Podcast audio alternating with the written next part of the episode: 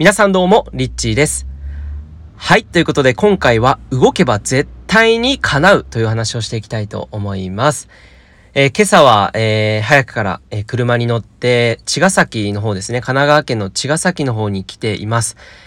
で、まあ、えカフェで、えゆっくりとですね、えしていたんですけれども、海を見ながら、こう、仕事をしたりとか、えー、そんな時間を過ごしているんですが、なんかこの数年間を振り返ってみて、あ、自分の描いた夢って全部叶ってるなっていうふうに思ったんですよね。なんかこう海を見ながらカフェで仕事を、パソコンを使って仕事をするっていう夢とかを、えー、思ったら、こう、ずっと描いてきた夢だったなと思って、ああ、なんかこう、ああ、すごい叶ってるって思って、すごくなんか嬉しかったんですよね。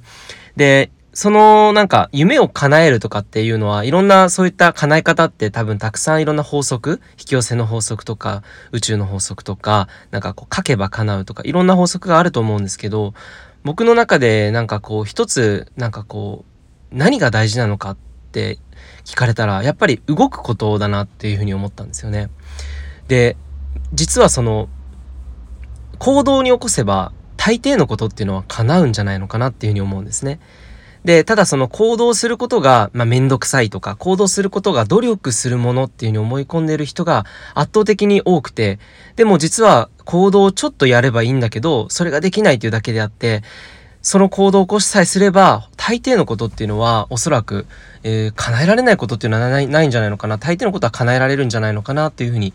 思ってます。で、これはまあ僕自身の体験からもそういうふうに言えるんですけど、例えば10代の時に描いた夢は世界中に友達を作るっていう、まあ大きな夢があったんですよね。で、そういう時ってなんか、え、いきなりどうやったら世界中に友達作れるんだろうってわからないと思うんですよ。でも、なんかその、世界中に友達を作るっていうインスピレーションを受けた、たまたま一冊の本に出会った時に、まずは、その行動を起こすうん、とりあえずこの本を買おう、みたいな、それぐらいの感覚で、目の前にあるものから行動に起こしていく。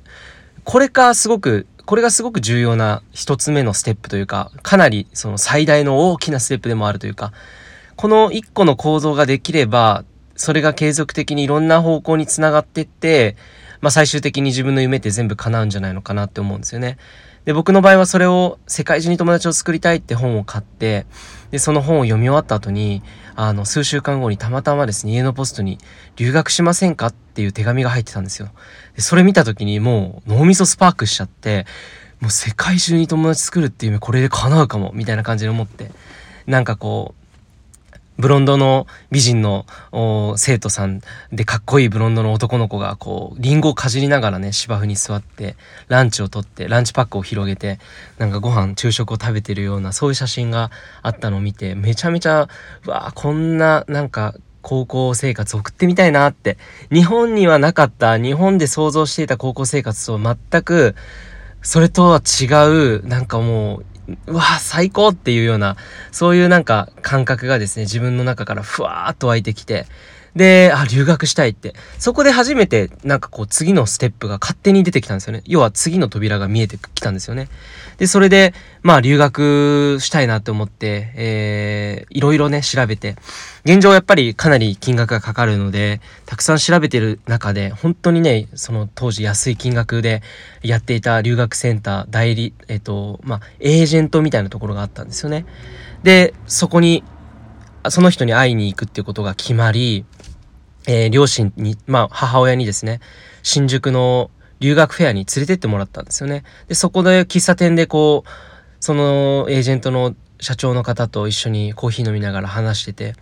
で、こういった学校、こういった学校があるよって言って、どれがいいとかって言われて、なんか直感的に、ブラックウッドハイスクールっていう名前がかっこ、かっこいいなと思って、なんか、うん、ここがいいですとかって言って、で、なんかなんとなくこう、流れでこう、出会った人と、流れで見せてくれたその学校を、えー、最終的にですね、そこに本当に留学することが決まったんですよね。で、まあ本当に現実的に、えー、その当時は中学校3年生の春でしたね。中学校3年生に上がる前の春だったのかな？春休みとかその辺だったと思うんですけど、まあその辺からこう留学をしたいっていう風になって、夏ぐらいにその留学フェアに行って、エージェントの方とお話をして、で、そこから、えっ、と、卒業までの約数、何ヶ月間ですかね？8月からなので、えー、9、10、11、12、13、14。なので、やっぱ7ヶ月とか半年ぐらいをかけて留学の準備を進めていったっていう感じだったんですよ。で、そこから、あっという間にですね、えー、こう、中学校卒業して、えー、本当に、えー、留学をするっていう流れがあって、え、気づいたら飛行機に乗ってですね、もう本当にね、あの時の感覚を今でもはっきり思い出すんですけど、家族が、え、みんなね、こう、最後までこうゲートで手を振ってくれて、こう涙を見せずにこう後ろ振り向いて、ま、前にこうゲートの中に入ってったっていうね、なんかすごい物語の主人公になったような気分だったんですけど、まあそんな風になんか自分の次のドアが開いてって、で、留学生活が始まって、で、そこからまた自分のやりたいって思うことをどんどんやってったら友達ができて、で、気づいたら、まあ本当に世界中の人たちとの友達交流ができて、で、まあ、英語が身につけた、身につくことができたので、英語を身につけたので、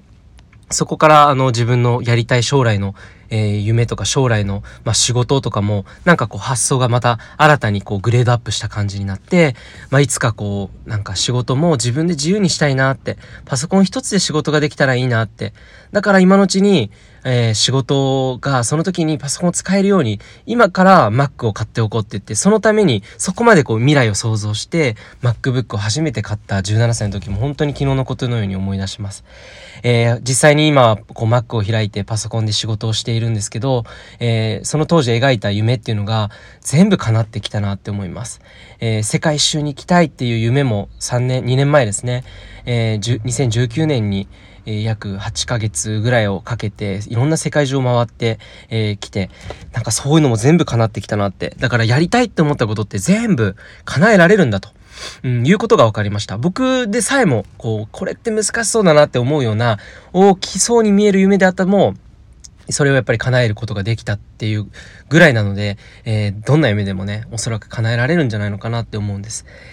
で、まあ、そこで、いやいやいや、そんなこと言っても、現状そんなのありえないですよ、とかね。あの、実際に仕事が忙しいとか、えー、家族がいるからって、いろんな理由って見つかるんですよ。で、特に行動していない時にこそ、いろんな理由って目に見えてくるんですよね。これは本当にね、あの、実際にそうで、行動していればですね、あの、いろんな理由っていうのは、どうそれをできるかっていう方に思考がいくので、別になんかできない理由とか、いちいちこう、あの、考えないんですよ。だから、逆を言えば、もうやるって決めちゃうことが早いんですよね。で、やるって決めて行動していけば、必ず、てかもう絶対にそれって叶えられると思います。えー、今日はね、そんな感じの、えー、今朝のビーチで、ビーチの目の前にあるカフェでちょっとこう作業しながら、ふと感じた、えー、自分のシェアを今日はさせていただきました。えー、なんか皆さんやりたいこと、で、これ何でもいいと思います。僕はなんかもう、今からもっと大きな夢を描いています。うん、これからはなんかこう、世界に向けて、この日本、まあ日本だから、日本人だからとかそういう別に堅苦しいことはないんですけど、世界に向けて、世界中の人たちの心に、えー、本当に愛と光を広げていきたい。愛と光の、なんかこう、柱を下ろすようなイメージというか、まあ、別の言葉で言うとみんなが自分らしく生きる情熱的になってワクワク生きてお互いがこういうふうにお互いを認め合いながら本当にいい世界を生きているようなそういう世界をまあ作りたいなっていうふうに思っているのでまだそそこはねぼんやりと今言ったのではしてると思うんですよ。でも今までも何気にぼんやりとしていたものが叶ってたなって思うのでそのぼんやりとした夢を大切にしながら、今目の前にでき、ある、できる、できることですよね。一つ一つの行動を大切に、えー、やっていきたいなっていうふうに思っています。えー、ぜひ皆さんも自分の夢を追いかけてみてはいかがでしょうか全部叶います。ということで、えー、いつも聞いてくださりありがとうございます。リッチーでした。